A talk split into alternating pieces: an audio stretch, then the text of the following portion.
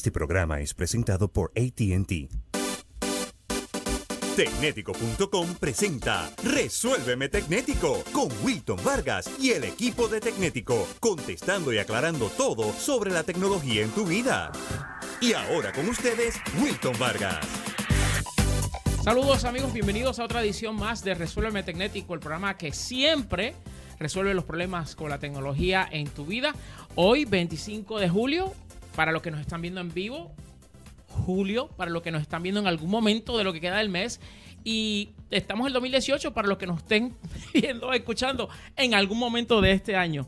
Este es el programa que dedica toda su duración a resolver los problemas que tú tengas con la tecnología en tu vida. ¿A qué me refiero? A que tú nos preguntas y nosotros te resolvemos. ¿Y de qué nos puedes preguntar?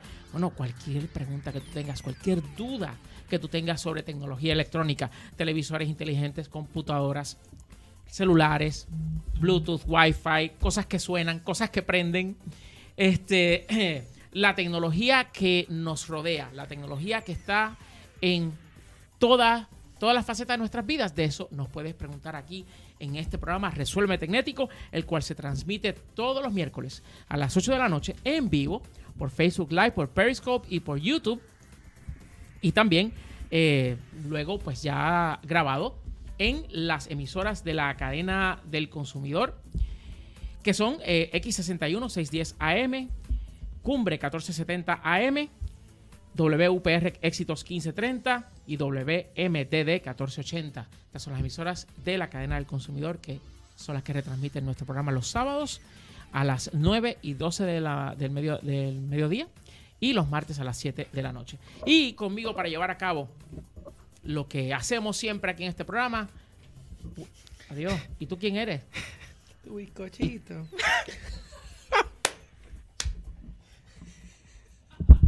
Por eso digo que esta persona aparenta ser Wilfredo Ruiz. Yo no Exacto, sabía que pero- Wilfredo tenía un hijo. Y entonces ahora estamos viendo. ¿Ya le quitaron el frosting al bizcochito? Ya, ya. Ah, Exacto. Ahora el bizcochito solo ahora, pero por ya, ya, ya. Suficiente. Suficiente. Ay, Señores, señor. Wilfredo Ruiz. Y Aparente alegadamente soy Wilfredo Ruiz, pero ustedes no van a saber.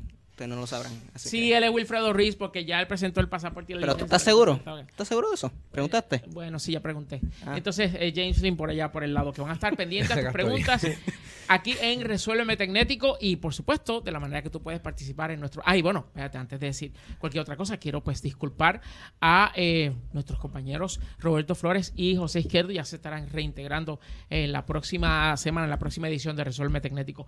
Pero hoy nos toca explicarte cómo tú puedes participar en este programa y, y- y así pues entonces que, que- que saques provecho de, la oportunidad de salir de tus dudas y de que no tengas que ir a una tienda y que tú hagas la pregunta y que te miren con cara de teléfono ocupado porque preguntaste algo y no saben de qué rayos tú estás hablando. Pues nosotros aquí pues tenemos la oportunidad de no poner cara de teléfono ocupado y poder ayudarte con los problemas que tú tengas con la tecnología en tu vida. Así que de la manera que tú participas en nuestro programa es bien sencilla. Si nos estás viendo en vivo, tú lo único que tú tienes que hacer, tú lo único que tú tienes que hacer, no, lo único que tú tienes que hacer es, Dios mío, es 25 de julio. Lo único que había confusión de si se trabajaba o no, bueno, pero nada, estamos aquí. Lo único que tú tienes que hacer es escribir en el chat de por donde nos estés viendo. Si nos estás viendo en vivo, si estás por Facebook, pues por el chat de Facebook. Si estás por eh, YouTube, pues por el chat de YouTube. Y si estás en Periscope, pues ya tú sabes que Periscope tiene, ti- tiene un chat. Entonces, si nos estás eh, pues escuchando ya diferido, ya sea a través del podcast de Resuélveme Tecnético o a través de las emisoras de eh, la cadena del consumidor, pues tenemos un email para ti, que es preguntas at tecnético.com. Preguntas at tecnético.com. Tenemos una gráfica para que entonces así la gente que nos esté viendo, pues la pueda la pueda ver, que entonces pues ahí este, eh, puedes ver eh, cuáles son las formas que te puedes comunicar con nosotros. Pero para la gente que no está, ahí está la gráfica. Ahí está. So, el área de comentarios, de cualquiera, de por donde sea que nos estés viendo, o si es grabado, si estás eh, viendo o escuchando este programa grabado, pues esperamos con ansi- muy ansiosos tus preguntas a través de preguntasatecnético.com porque es Wilfredo el que las recibe y las canaliza Exacto. para y él se asegura no, no, no, este, yo tengo que contestar las preguntas que me han enviado esta semana, así que denme el espacio Y las contestas rápido, ya no se le pierden en la barba, ya las... No, no tiene dónde esconderse. No se le pierde la barba y se le caen las cosas. Las tablas, los teléfonos, Sí, aquí, yo- ¿sabes? Aquí todo eso, sí. algo nuevo todas las semanas. Así Sí. que, ¿sabes? De ahí aprendemos. Así que nada, pues ni modo. Pues entonces, ya lo saben, eh, que se pueden comunicar de esa forma para que entonces sí te podamos contestar tus preguntas aquí en Resuelve Tecnético. Así que, eh, además de eso, tenemos, eh, además de contestar tus preguntas, pues tenemos también varias cosas que queremos eh, incluir en nuestro programa, que son los famosos tópicos, o sea, temas que nos, nos parecen interesantes y que eh, le dan, le dan un, un sentido distinto al, al programa, ya que pues te enteras de cosas que a lo mejor no sabías. Y es que la semana pasada Apple sacó una nueva, un nuevo modelo de la MacBook, eh, que es la MacBook Pro, que pues está dirigida no a los meros mortales como, como ustedes y como yo. No, eso está dirigida para el que pueda simplemente sacar el Dos- billete. Ujú, 2.600 2.700 dólares. Eh, no, espérate, Eh, espérate, bueno, eh, me adelanté exacto. ajá. Exacto. Ok, son dos mil y pico dólares, pero específicamente vamos a hablar del modelo que cuesta cuatro mil y pico dólares y que puede llegar a ser configurada para un total de seis mil y pico de dólares. Y lo que ha pasado con esa máquina. Que ve que, o sea, los ricos también lloran. Porque Sí. mira que, gente ha llorado por los problemas que ha tenido esa máquina durante estos últimos, este fin de semana pasado, durante estos días. Y le- te vamos a contar de qué se trata, porque este procesador lo vamos a ver eh, eh, apareciendo en más computadoras a medida que pasa el tiempo. Y bueno, pues ya tú te vas enterando de las cosas que, que- que suceden con eso. Y también vamos a estar hablando sobre una actualización para el navegador Chrome que te va a alertar aquellos sitios que no son seguros. Y yo creo que eso es bien importante que lo hablemos y bien importante para que te enteres aquí en Resuélveme Tecnético y, te asegures que pues, tu navegador está actualizado. Y te vamos a enseñar cómo es el proceso para asegurarte de que estés al día en cuanto a eso. Así que vamos a empezar con el primer tópico de la noche, que es el lío con la nueva MacBook Pro, que tiene un nuevo procesador que fue anunciado relativamente reciente. Fue, Sí. un, pro- un procesador bastante reciente. Ustedes saben que Intel tiene varios tipos de procesadores y dentro de sus procesadores pues, tienen lo que lo llaman las líneas o las, eh, las gamas, ¿no? Y entonces están los Pentium que todavía existen, están los que eh, son la serie Core, C-O-R-E, que hemos visto Core i3, Core i5 y Core i7. Pero entonces, recientemente lanzaron Core i9, que se suponía que podía llegar a 4 GHz. Para que usted tenga una idea, los Core i7 han eh, funcionado eh, pues a- aproximadamente entre, en do- entre 2, eh, 2 punto algo a 3 punto algo eh, Sí. eh, gigahertz de velocidad. Pero entonces, y esto lo que significa es que esa es la velocidad. Es- es- Eso sería el equivalente a las revoluciones por minuto de un auto. Vamos a ponerlo de esa forma para que todo el mundo nos entienda. Entonces, eh, una vez tú sepas cuál es la velocidad de procesador que de tu computadora, pues tú puedes tener una idea del desempeño que esta puede tener y del tipo de calidad en cuanto a ese desempeño que tú vas a tener. Una computadora que tenga un procesador i3 de Intel no te va a dar el mismo desempeño que una con un procesador i7. Y lo mismo con un i5 versus una i3. El i5 va a ser mejor que el i3. Este, y así sucesivamente. Entonces, ¿qué pasa? Que con el i9, pues todos pensamos de que se iba a ser una cosa increíble. Y realmente, pues sí ha impresionado porque puede llegar a los 4 gigahertz de No, puede llegar a los 4.8. 4.8, gracias. Que es 4.8. una, o sea, aquí como se dice en Puerto Rico, una bestia. Sí. ¿sabes? Definitivamente. Pero si no te dejan llegar, si tú tienes a alguien que, por ejemplo, tú estás acelerando ese carro y te dicen, no, no, no, no, no, no, no, no, no me puedes pasar de 55 millas, cuando el carro puede fácilmente llegar a 200, a 150 millas por hora. Sí. Tienes a alguien sentado en el asiento del pasajero que te dice, no, mm, mm, no, no, no, hace mucho calor y no puedes, eh, no puedes aumentar la velocidad así. Entonces, pero, pero ¿qué tiene que ver? Ahí va a decir una cosa que no se puede decir al aire. Pero, o sea, una cosa no tiene que ver con la otra, sí. Tal vez eh, como pasajero en un auto, no tanto. Pero en cuanto a procesadores, sí, porque cuanto más rápido es un procesador, más calor genera. Y el problema que hay cuando tenemos un procesador que funciona a velocidades altísimas, en cuanto a velocidad de procesamiento, pues ¿qué hacemos con todo ese calor que genera? Hay que disiparlo. Entonces, no, en una laptop como una MacBook Pro, pues entonces no es, ¿sabes? No es eh, un asunto fácil porque la máquina es bien delgadita, es bien estilizada. Y Apple no tomó ningún tipo, o sea, no hizo ningún tipo de cambio en el diseño versus modelos anteriores que no tenían este procesador para tomar en consideración, pues, el calor que, eh, que esta, pues, eh, genera. Y entonces, eh, yo estoy buscando aquí para mostrar. como que lo probaron en las oficinas de ellos que están fresquitas. Exacto, y que tienen airecito sí, bueno, que, que están existen otros buena- lugares. Exacto, y Sí, no pensaron. En Cupertino, ¿ves? Exacto. En California, pues. Nada, y señor director, tenemos allá la imagen en la, la computadora, en la pantalla. Y entonces ustedes pueden ver que es muy parecida a la generación anterior de MacBooks. Y no hay nada nuevo en esta, ni por dentro ni por fuera, que ayude a disipar todo ese calor. Pues, ¿qué pasa? Que la gente empezó a comprar estas computadoras con ese procesador que cuando tú eliges que traiga ese modelo de procesador en particular, el i9, pues te cuesta cuatro mil y pico de dólares, cuatro mil quinientos dólares aproximadamente. Rico. ¿Qué cómo? Bien rico. Sí, no, Exacto, sí, ¿no? delicioso, uf.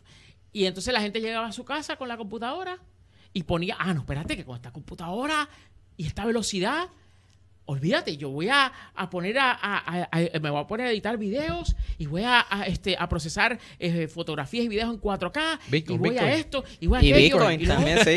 y Bitcoin y toda la cuestión. Y va a tardarse por lo menos la mitad de lo que se tardaba antes. Y cuando llegan a la casa, digo, pero si esto se tardaba 20 minutos en la computadora que yo tenía antes y en esta dice que se tarda 30, ¿cómo es eso posible?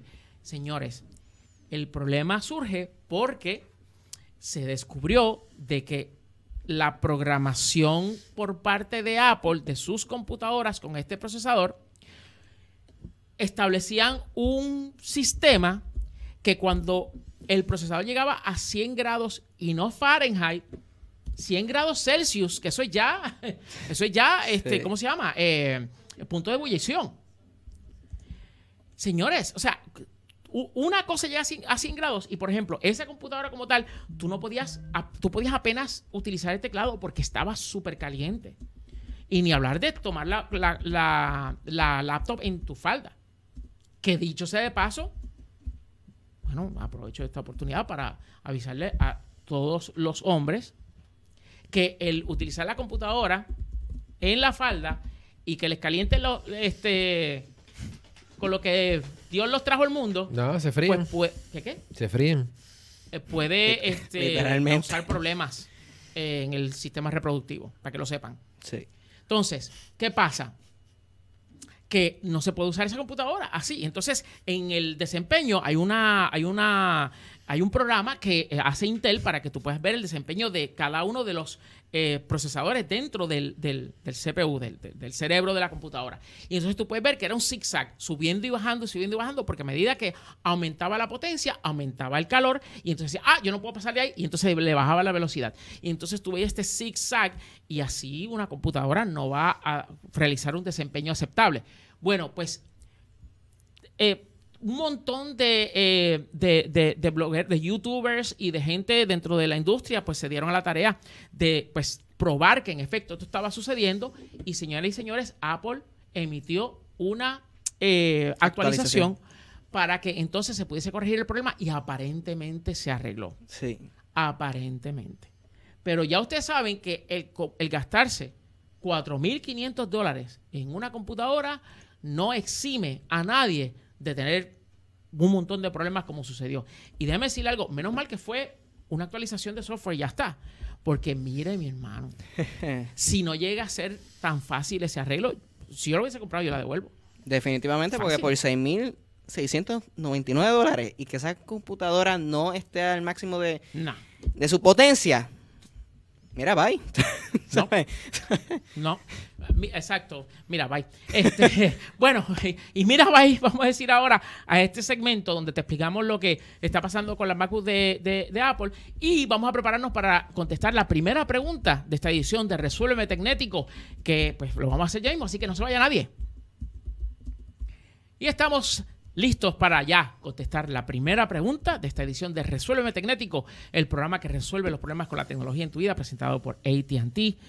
Los jóvenes que manejan esta cuestión, que son James Lynn y Wilfredo, bueno, Wilfredo Ruiz viene ya mismo con, con el segmento de emails, pero mientras sí. tanto, que vamos a atender ahora las preguntas que nos envían, que nos estás enviando tú ahora mismo, y el que se encarga de eso es James Lynn. Así que adelante, James. Rápido, La primera eh, pregunta. Cristian Polanco en Facebook nos está preguntando qué piensas que tendrá Apple para la presentación de septiembre. nuevos iPhone. Vamos a ver nuevos iPhone. Vamos a ver el reemplazo del iPhone 10. Ujú.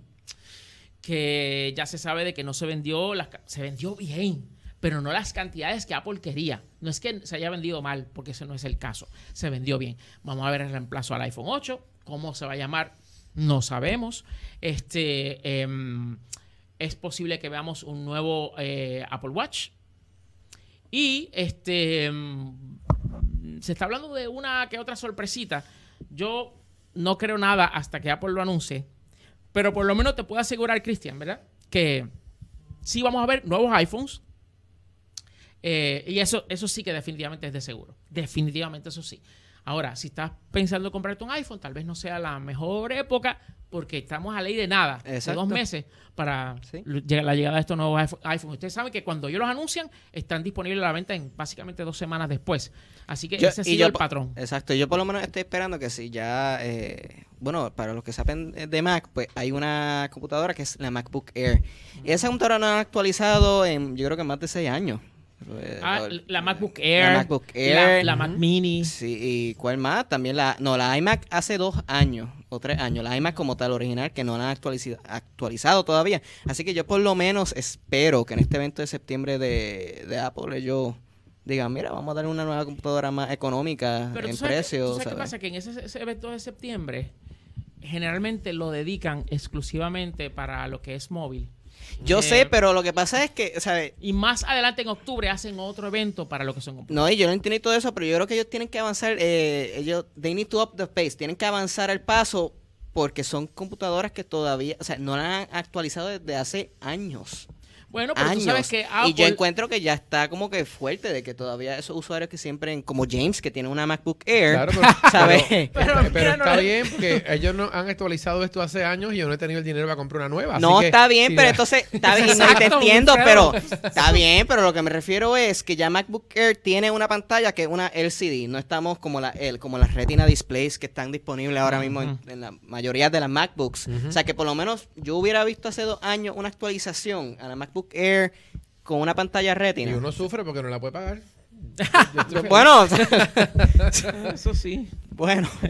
Eso sí, eso sí. Pero bueno, nada, eso es lo que vamos a estar viendo eh, próximamente. Vamos con la próxima pregunta, James. La próxima pregunta viene de Nelson Santiago, que le compró un iPhone 6S a su hija y quiere saber si hay alguna manera de controlar las cosas que ella accede a través del teléfono. Sí, ahora en septiembre, bueno, podrías utilizar Sí, aplicaciones hoy, que vienen ajá. para eso, pero ahora en septiembre, y, y te digo, va a valer la pena esperar. Ahora en septiembre, Apple va a emitir una actualización al sistema operativo que es la versión 12. iOS se llama el sistema operativo que utilizan el iPhone y la versión actual es la 11, vamos para la 12. La 12 va a traer integrado todo lo que tú necesitas para poder con exactitud y precisión controlar lo que tus hijos hacen con sus, eh, con sus teléfonos. Así que te recomiendo que esperes, porque va a valer la pena. ¿ok? Quitarle Y el teléfono, quitarle el teléfono a tu hija hasta que, hasta que llegue la actualización. Exacto, no, y es gratis, no tienes que Sí, eh, pues, me- instalar vale. aplicaciones. Sí. y- no, no, no, no te tienes que complicar la vida. Ya viene eh, como parte de Apple y está listo. Vamos con la próxima pregunta. Ahora nos toca vía email. Adelante. Así mismo es, esta primera pregunta viene de Jaime. Él quiere saber si puede instalar El WhatsApp. ¿Qué? Eh, Continúa con Ajá, allá tú. Que él quiere saber si puede instalar WhatsApp, eh, WhatsApp en su Chromebook. Eh, lamentablemente, Jaime, no. No Pero, puedes bueno. instalarlo. Espérate, no. Ajá. No puedes instalarlo, pero puedes accederlo a través de web.whatsapp.com. Ahí me entra a la aplicación de WhatsApp en tu teléfono que te va a permitir acceder WhatsApp por la internet. Pero por lo menos instalar la aplicación como tal no se puede. Esta segunda pregunta viene de ¿Dónde la había visto? Ay, mira, fue... Ah, no, yo. Ok. Esta viene de Wilson. ¿El OnePlus 6 es buen teléfono por su precio? Sí, ¿Por qué? Sí. Porque, ¿Por el- qué? Porque ese teléfono, aunque estamos Es hablando de que vale Apple, que es 500 Apple. dólares, tiene el más reciente procesador que ha eh, producido Qualcomm. O sea, estamos hablando de un desempeño extraordinario. Segundo, las cámaras están bien optimizadas, ya se sabe que tiran excelentes fotos, tal vez no una cosa así que digan que bruto como por ejemplo Samsung, pero de que son competitivas lo son. Tercero, el sistema operativo. El sistema operativo que es Oxy- Oxygen OS, una versión de Android que es optimizada, es rápida, pero rápida de salir corriendo. O sea, Sí. es una cosa impresionante el desempeño. Cuarto, el diseño del teléfono. Es un teléfono que se siente que vale esa cantidad de dinero que pagaste. Quinto, la durabilidad ya probada de esta marca, Sí. de que verdad saben hacer buenos teléfonos y no tienes que pagar 800 dólares para tener un teléfono que se sienta como de 800 ni 800 mil. dólares. Puedes pagar 600 porque ya creo que está a 579 es que está el, el teléfono y por 600 dólares. Hecho, Exacto. una ganga. Así que altamente recomendado el OnePlus 6, Es así. definitivamente. Ah, pues. Pues esta pregunta también viene de William y él quiere las opiniones de nosotros, de los tres, de hoy que estamos en, en el programa. ¿Windows o Mac? ¿Windows o Mac? Depende, acuérdate, este, dependiendo de, de lo que tú vayas a hacer, yo no me atrevo a decir una cosa a la otra sin saber qué es lo que él quiere hacer con su con su vida. No, con su vida no, con su este con, con el tipo de trabajo que quiere hacer en su en su computadora, porque es que Sí. no hay una contestación simple a esa pregunta. Antes sí, tú me llegas a hacer esa pregunta hace 10, 12 años y yo te hubiese dicho rápido, pa, pa, esto o lo otro. Sí. Pero hoy día es imposible. Ambas plataformas han elevado sus estándares, particularmente a la más que trabajo, la más trabajo que le dio fue a, a Windows, Sí. pues han elevado sus estándares unos niveles de calidad donde ya los problemas que hacían imposible utilizar una computadora, ahora tenemos otros problemas que no son tan malos, pero siguen estando ahí, pero no son tan malos. Exacto. Y entonces, pues eh, ambas alternativas son excelentes dependiendo de lo que tú quieras hacer. Sigue siendo o sigue habiendo una ventaja eh, para Mac, eh, para aquellos que utilizan, que la quieran utilizar para lo que es, pues, todo lo que sea gráfico, todo lo que es ilustraciones, edición de video, em, em, animación, eh, todo lo que son trabajos eh, de artes gráficas, todo ese tipo de cosas, sigue habiendo una ventaja interesante de la Mac, pero la realidad es que en cuanto a, eh, particularmente en edición de video, muchos editores se han ido de Mac a Windows porque eh, Apple ha dejado las computadoras como que decaer un poco en cuanto Sí. a especificaciones y las y las computa- las PC se han ido, pero Sí, y lo bueno también es que en Windows tú puedes actualizarlas para todo, para lo que tú la necesites específicamente. Puedes añadirle más RAM, más memoria interna y todo eso. Así que esto es como, antes de finalizar, es como, es depende de lo que le guste a la persona. El sistema operativo que Lo primero es el presupuesto, cuánto dinero tienes para comprar equipo. Eso, es, Exacto, eso es lo primero que yo haría. Y después de eso, cualquiera de, la- cualquiera de los dos sistemas hacen lo, hacen lo mismo los dos realmente. Este, así que, inclusive en la parte de gráficas, lo- los programadores que yo conozco de videojuegos usan Windows, los animadores que, que conozco usan Windows y todos los gamers usan Windows. Exacto. Ah, pues. Ahí tiene su Sí. contestación, William. Y recuerden, preguntas a. Y aquí los miércoles se las vamos a contestar. Así mismo es. Así que ya lo saben. Preguntas a tecnético.com. Y bueno, señoras y señores, les cuento lo siguiente. Estoy tan feliz. Estoy ¿Por feliz. Sí, porque estoy feliz porque sigo descubriendo programas de televisión como el nuevo Watch TV de AT&T, el nuevo app Watch TV de AT&T, incluido libre de costo a sus nuevos planes Unlimited and More. Puedo ver desde noticias en vivo en CNN. Es más, y yo lo tengo aquí puesto. Este es como se ve en una computadora. So, yo voy a buscar aquí en la guía de canales y voy a buscar CNN, que están dando ahora mismo aquí en CNN. Míralo aquí. So, ahora yo puedo venir, yo puedo venir aquí a Watch TV y ver, por ejemplo, ahora a Anderson Cooper el programa de Anderson Cooper que se llama Anderson, Anderson Cooper 360. Entonces, puedo hacer clic y automáticamente me lleva y puedo sintonizar eh, los canales que yo quiera de eh, todos los que se ofrecen aquí en Watch TV. Ve, ahí está Anderson Cooper, está discutiendo no sé con quién, como siempre, porque siempre hay un lío en Washington, pues ahí puedo ver lo que está pasando con eh, CNN. Ah, y también puedo ver mis series favoritas on demand, donde quiera. Y lo mejor es que no me consume data adicional. Esta aplicación de Watch TV la consigues solo al cambiarte a ATT, acogiéndote a estos nuevos planes ilimitados. Y si ya eres cliente, cambiando tu plan actual sin costo adicional al nuevo plan de ATT Unlimited and More, que te da data ilimitada, voz, texto y 30 canales de televisión en vivo por solo 40 dólares al mes al activar cuatro líneas. Y si coges el plan Unlimited and More Premium, puedes inclusive tener HBO u otros canales premium. Y yo, lerolero candelero, cuando fui a escoger, eh, en vez de HBO, escogí, que está por aquí, Stars, que lo, estoy señalando aquí con el, con el mouse. Así que eso y mucho más puedes hacer con el ilimitado de ATT, que definitivamente ATT lo ha reinventado. Porque darte más de lo tuyo es lo nuevo de ATT. Y puedes conseguir más, más información, por supuesto, en pr.att.com. Y bueno, vamos ahora a hablar sobre Chrome y qué es lo que está pasando con Chrome. ¿Qué pasó con Chrome? Ah, dimos un adelanto de eso al principio del programa. Y el navegador. Estamos hablando del navegador Chrome. ¿Ok? Y el navegador Chrome resulta ser que este constante, y una de las cosas buenas que tiene es que constantemente lo están actualizando. Pero esta actualización en particular es muy interesante porque claramente te indica qué sitios de internet que tú visitas son seguros o no lo son. Y se sorprenderían de un montón de sitios de internet que a estas alturas todavía no son seguros.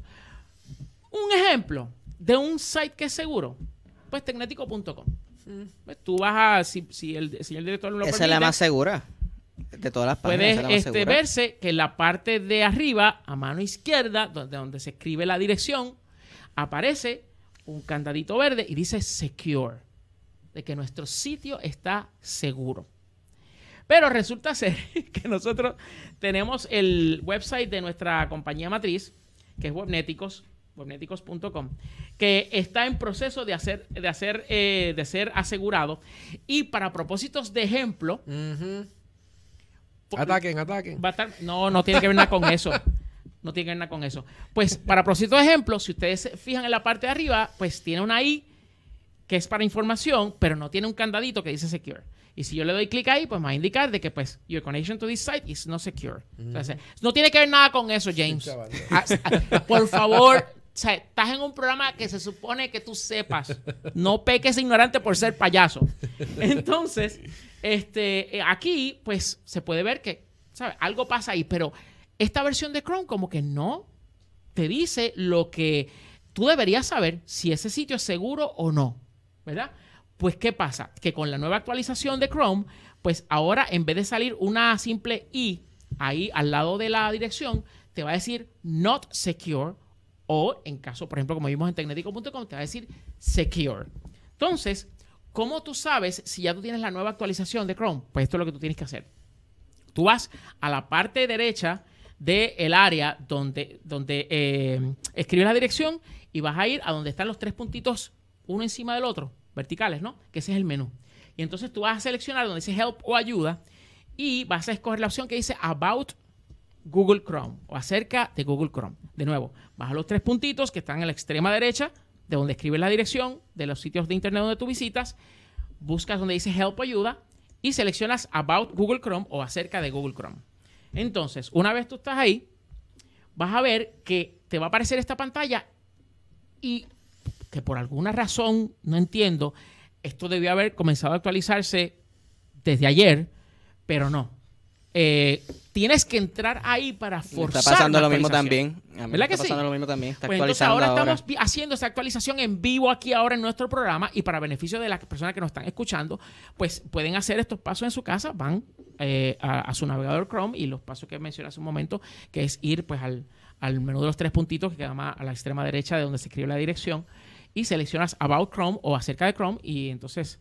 Eh, ayuda, perdón, ayuda o help, y entonces About Chrome acerca de Chrome. Y entonces ahí vas a ver que se va a empezar a actualizar. Y ves, ya dice que está actualizado, pero para finalizar la actualización tienes que cerrarle el navegador y que vuelva a abrir. Pues eso es lo que vamos a hacer. Simplemente le damos aquí al botón de relaunch o relanzar. Y lo que va a hacer es que va a guardar todas las páginas de, eh, internet que tengas abiertas.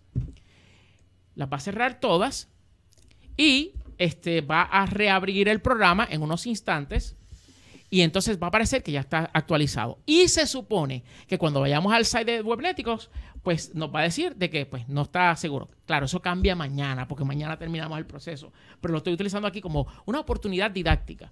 Entonces, vemos aquí y míralo ahí. ¿Ves? Ahora dice not secure o no es, no es seguro. Que eso lo que quiere decir es que la conexión entre tú, eh, ya, ya subió, que entre eh, tu computadora y ese website pues no es segura.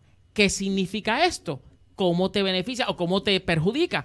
Bueno, que si, por ejemplo, este sitio te pidiera una, eh, por ejemplo, este, datos personales como número de teléfono o, número o, o, ¿cómo se llama? email o este inclusive este algún número de cuenta de banco lo que sea, la transmisión de ese dato de tu computadora a ese website no está protegida y por ende puede ser interceptada. Pero una vez se instale y se ponga esto como seguro, pues entonces ahí vas a, establecer una conexión segura entre tu computadora y ese website. Bueno, ya lo sabes, eh, eso es lo que tienes que hacer, lo, explicamos hace, un momentito para que puedas estar actualizado con Chrome. Vamos con más preguntas. James Lynn, adelante. Vamos allá. Ileana Ferrer tiene una Toshiba Satellite, actualizó eh, a Windows 10 cuando salió, pero hace poco cuando la enciende comienza a pitar y se le puso lenta la computadora pitaste. Wow. Eso no fue el problema que tú tuviste una vez, Wilfredo. No, no. ¿No pito? no pito. Estaba lenta, pero no pito. Interesante. Sería bueno saber cuándo es que pita. sí, justo cuando la prendes o después de que ya, ya aparece Windows. Yo creo que sí, cuando la prende, porque después, después que prende, pita y sube, y después que sube, pues se pone lenta. Ok, pues eso quiere decir que esa máquina, uno, y, presumo que no es una laptop. Probablemente sí lo Toshiba Satellite, sí, es una Satellite. Ok, una Satellite, es una Toshiba. Ok, perfecto, pues sí.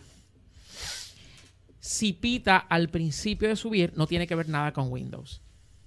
Nada con Windows. Tiene que ver con una configuración de eso que la primera, que la computadora, debo decir, eso que la computadora ejecuta una vez tú aprietas el botón de encenderla. Eso se llama BIOS o B-I-O-S. BIOS o BIOS. Y cuando la computadora pita, generalmente es porque la fecha es incorrecta. Recuerden una cosa, la fecha que sale en nuestras computadoras depende de una pequeña memoria dentro de la computadora que se mantiene corriendo aun cuando la computadora está apagada. Y en este caso es posible que esa Em, esa fecha está incorrecta y por eso la computadora pita. Lo de que cuando sube a Windows y se pone lenta, eso es otra cosa, eso es otro asunto. Y te explico por qué. Ya, eso lo que quiere decir es que, uno, si la computadora hizo upgrade a Windows 10, quiere decir que esa computadora no vino con Windows 10, probablemente vino con Windows 8. Y quiere decir que de, desde que salió Windows 10 hasta acá, han salido tantas actualizaciones que requieren más memoria. yo me, me atrevo a apostar a peso por morisqueta ¿Tú sabes esa expresión? No, nunca. Ok. Este, pues yo me atrevo a apostar lo que sea a que esa computadora tiene entre 2 a 4 gigabytes de memoria tipo RAM. Y eso lo que quiere decir es que no es suficiente para poder ejecutar correctamente Windows 10. Y por eso es que cuando la computadora sube, que fue actualizada a Windows 10 contra tu voluntad, pues entonces, o, o bueno, a lo mejor dijiste que sí, pues entonces estás teniendo ese problema. ¿Cómo lo puedes resolver? Aumentándole la memoria tipo RAM a tu computadora. Eso tendrías que ir a un centro de servicio donde la puedan evaluar para ver cuál es la capacidad máxima de memoria RAM que puede tener y con eso resuelves tu problema. Estamos hablando de un costo de aproximadamente entre 50 a 75 dólares y con eso extiendes la vida de tu computadora un montón en vez de comprarte una y tener que gastarte 300 a 400 dólares en cuanto a eso. Así que yo creo que esa es la, solución para, el problema que ella está teniendo. Vamos con la próxima, eh, don James Lynn. Bueno, Aquí tenemos una pregunta de Xavier López que está intentando instalar Windows 10 en Mac utilizando Bootcamp y una vez termina la partición del disco comienza a instalar Windows, dice que no encuentra la partición. Eh, ¿Qué podrá hacer eso? Instaló. Lo obliga, lo obliga a borrar la partición luego creada para Windows. Ok, so instala, trata de instalar Windows Ajá. y lo está instalando desde, me imagino que un pendrive o, o un CD o cómo. Proba- No, no bueno, dice. no dice aquí. Pero usando Bootcamp tiene, te va a tener los Ah, discos, Bootcamp en una Mac. Ujú, Sí, una sí. Mac, Ok, Mac. ok, está bien. ok. Me asusté. Ok, si está utilizando Bootcamp, ese proceso es bastante. eh, eh, ya ha sido probado como que es el, el correcto. Pero hay una mejor forma eh, de instalar Windows en una Mac. Recuerdo que esto eh, me lo había mencionado José Izquierdo. Y voy a buscar aquí cuál es esa otra alternativa. De hecho, hay varias. Pero en realidad, voy a buscar y a recomendar específicamente la que este José me había mencionado. Y me parece que la tengo ya aquí para este comentarla. Y es, ah, vamos a buscarla aquí rápidamente, estoy esperando aquí a que suba. Pero la realidad es que ese tipo de cosas, aunque es raro que suceda en, en una Mac ut- utilizando Bootcamp, pues realmente puede, pues, puede suceder. La verdad es que puede suceder. Y qué bueno que hay alternativas en cuanto a lo que es este eh, Bootcamp. Que para quien no sepa, es la forma después tú poder, la forma de tú poder este, em, pues instalar Windows en una en una en una Mac. Y um, mira, déjame buscar aquí rápidamente. Porque quiero estar seguro, porque una cosa es correrlo virtualmente, pero no, lo que queremos es realmente que que este, ¿cómo se llama? Que eh, esté instalado realmente el sistema en un área aparte del disco duro, cosa de que pues entonces este eh, al momento de prender la computadora, pues este puedas entonces escoger que tú quieres usar, si quieres Windows o si quieres una Mac. Yo lo voy a estar buscando aquí y más adelante voy a estar, porque me está tardando mucho en salir las, eh, las eh, recomendaciones acá, pero entonces lo voy a mencionar más adelante eh, dentro del, transcurso del programa aquí en Resuelve Tecnético, que es el programa que resuelve los problemas con la tecnología en tu vida, presentado por AT&T. Vamos con la próxima. Aquí nos están preguntando, Raven Noir se llama, están preguntando que tiene una situación con una Wonder Room, que es una Wonder Room es una, una bocina eh, wireless y una tablet Fire de Amazon. El problema que está teniendo, está teniendo es que se le desconecta a cada rato y tiene que estar ¿Se le apaga- desconecta de apagando. La bocina se desconecta de la tablet, tiene que estar apagando la bocina y prendiéndola para que la tablet reaccione y se reconecten.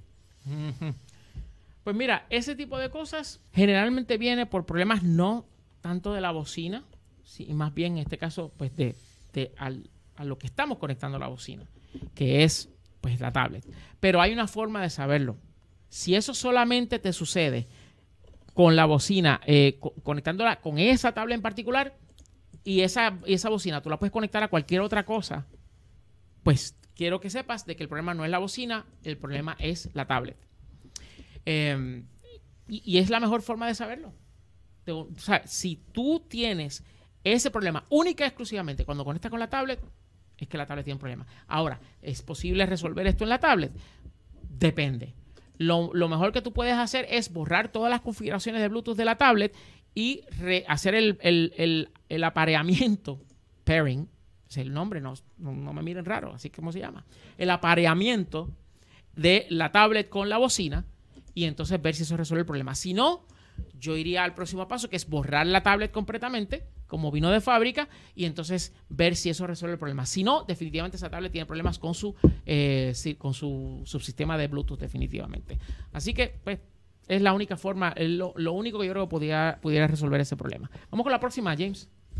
Bueno, aquí nos están preguntando, es una pregunta que nos hacían, no nos hacían hace tiempo, y es eh, si recomendamos el sistema operativo Ubuntu, nos pregunta Fernando Navarro. Sí. Lo que pasa es que u- o sea, Ubuntu sigue siendo una excelente alternativa. Particularmente para computadoras que no puedan correr las versiones recientes de Windows. Ubuntu es tremenda. tremenda, tremenda, tremenda alternativa. O sea, que yo Porque nunca he utilizado Ubuntu. Deberías tratarlo, deberías... ¿Verdad? Muy bueno. Tengo que, tengo que- tengo que instalarlo en la Sí. Mac a ver. Y Sí, para lo, para tratarlo. lo que hacemos hoy día, que gran parte de las personas lo que hacen es navegar la internet y lo, lo resuelven todo a través de un navegador, eh, es fantástico, sobre todo si tienes computadoras viejas, Sí. porque eso corre en cualquier cosa. Ah, pues, definitivamente. Así es, así que trátalo, que te va, te va a gustar y es bien fácil de instalar. Bueno, ahora nos vamos a enterar de qué es lo que está pasando con esta aplicación que resulta ser que te permite controlar remotamente una tarjeta de crédito o de débito. Y Debbie Sabater de eh, Oriental Bank nos va a contar de qué se trata. Debbie. SecureLock de Oriental es una herramienta exclusiva para clientes del banco que les permite controlar sus tarjetas de crédito y débito desde la palma de su mano. Hay muchos ejemplos que le puedo dar sobre cómo SecureLock de Oriental beneficia a nuestros clientes. Por ejemplo, puede activar y desactivar su tarjeta. Si lo pierde, vamos a decir, lo deja en un restaurante. También puede configurar alertas que le llegan instantáneo tanto de transacciones que desea o de todas las transacciones. Igualmente puede controlar en qué comercios hace transacciones o permite a la tarjeta hacer, realizar transacciones, igual que en qué localización, cuán cerca está de su celular o en qué región del mundo desea realizar transacciones. Igualmente, y este es el que más me gusta a mí, es que puede controlar el tipo de comercio, si es online, si es por teléfono, en persona, eh, ATM, y ese para mí es uno bien poderoso. Oriental Bank es el primer y único banco en Puerto Rico que le está permitiendo a sus clientes controlar las tarjetas de esta manera, desde su celular. Y es para tanto tarjetas de crédito como tarjetas de débito. Esta herramienta de SecureLock de Oriental es completamente gratis para sus clientes. Comenzar a utilizar SecureLock de Oriental es fácil. Primero, hace search de SecureLock en Google Play o en el App Store. Luego de bajar el app, registra sus tarjetas, tanto crédito o débito, y comienza a configurar los controles. Para conocer más sobre SecureLock de Oriental, puede visitarnos en orientalbank.com. Estamos de vuelta ya a Resuelve Tecnético. Gracias, Debbie, por contarnos sobre Secure Lock de Oriental. Consigues más información, por supuesto, en orientalbank.com. Y bueno, continuamos con más de Resuelve Tecnético, el programa que resuelve los problemas con la tecnología en tu vida. James Lin y Wilfredo Ruiz, junto a todos ustedes que nos están viendo hoy, 25 de julio, y aquellas Así personas que nos es. están escuchando, pues en el momento que sea y donde sea, particularmente a través de las emisoras de la cadena del consumidor, que son WPR, Éxitos en Utuado, WMDD 1480, la región este, en el 610 AM X61 en la región sureste y Cumbre 1470 AM en Orocovis, la cadena del consumidor que retransmite nuestro programa. Muchas gracias a la cadena del consumidor por ello. Y también está, por supuesto, el podcast de Resuelve Tecnético, donde nos puedes escuchar en cualquier momento, en cualquier equipo que puedas recibir, que puedas eh, sintonizar, que puedas escuchar podcast, pues ahí nos puedes buscar. Y también en nuestro podcast de Decodificando, para aquellos de ustedes que quieran entrar más de lleno en el tema tecnológico y un tema en particular, discutirlo a profundidad, busca Decodificando, un podcast de tecnético.com que ya está disponible en todos los eh, programas y directorios de podcast disponibles este, en todos lados. Así que vamos a continuar con más preguntas aquí en Resuelve Tecnético.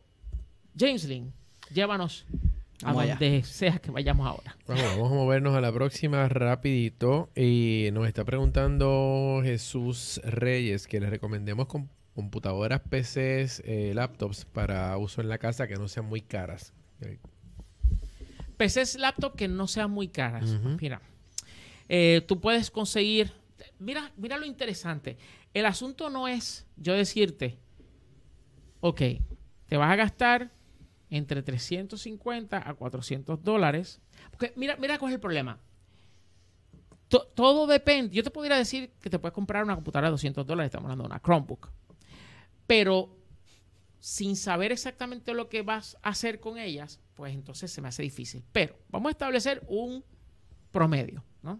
Un promedio, una idea general, un más o menos, un por ahí voy. Entonces, mi recomendación es un presupuesto de entre 350 a 400 dólares. ¿Por qué? Te puedes gastar 300 dólares, pero de aquí a un año vas a estar, como decimos en la calle, pidiendo cacao. O sea, a, a un año de tener esa computadora vas a ver que se pone lenta, que cada vez es más problemática para hacer cualquier cosa. ¿Por qué? Porque vino con muy poca memoria, probablemente con 4 GB de memoria tipo RAM. Y la realidad es que hoy día el mínimo debería ser 8 GB de RAM. Pero siguen saliendo muchas computadoras con 4 GB de RAM. Y la única forma que tú puedes librarte de ese problema es poniendo un poquito más de dinero, llegando hasta los 350 o 400 dólares y buscar una computadora que tenga 8 GB de RAM.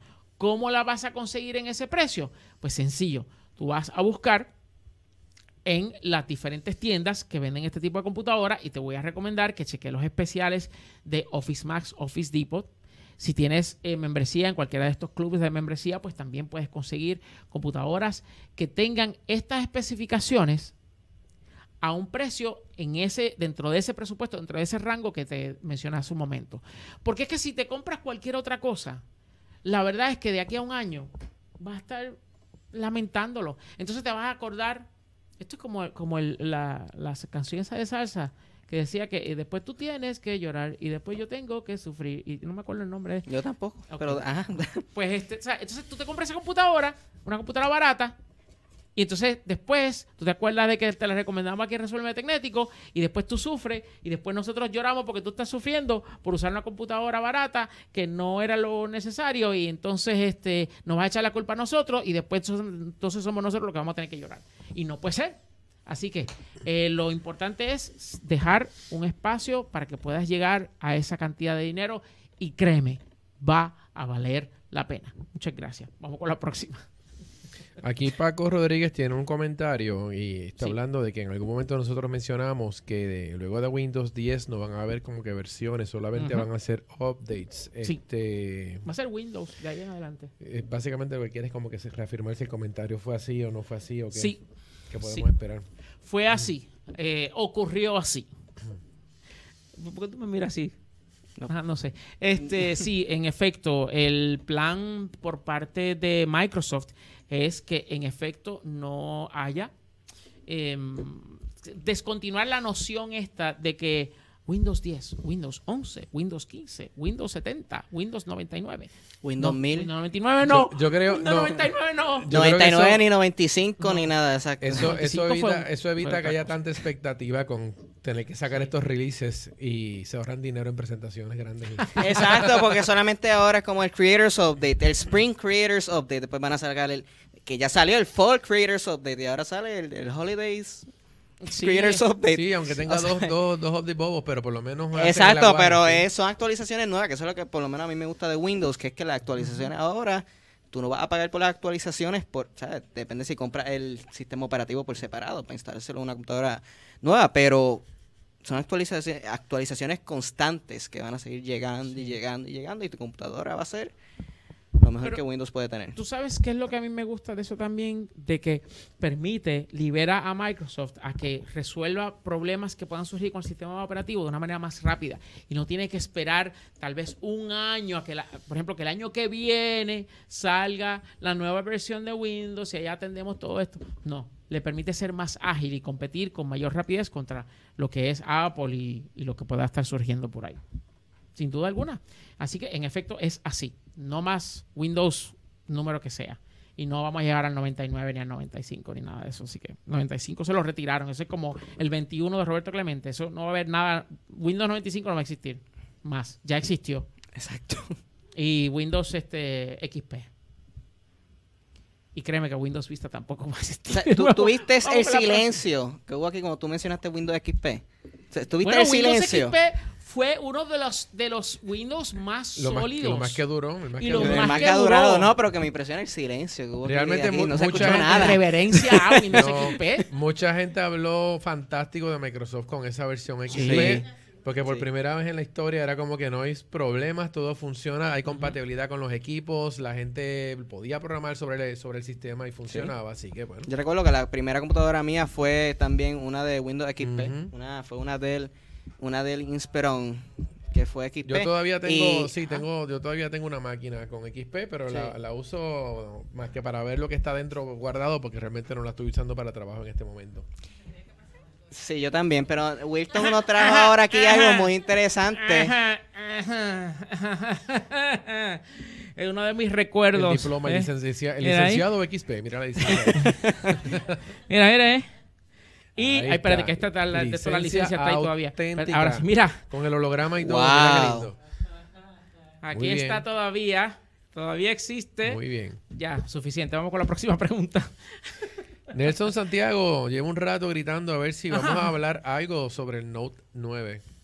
Sí, pues vamos a decirte de que el 9 de agosto, aquí en tecnético.com, vamos a estar haciendo la cobertura de ese evento.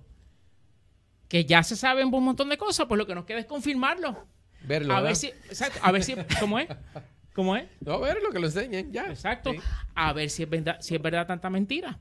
Es, ese- eso es todo. Así que el 9 de agosto, desde las 10 y 45 de la mañana, porque la presentación es a las 11.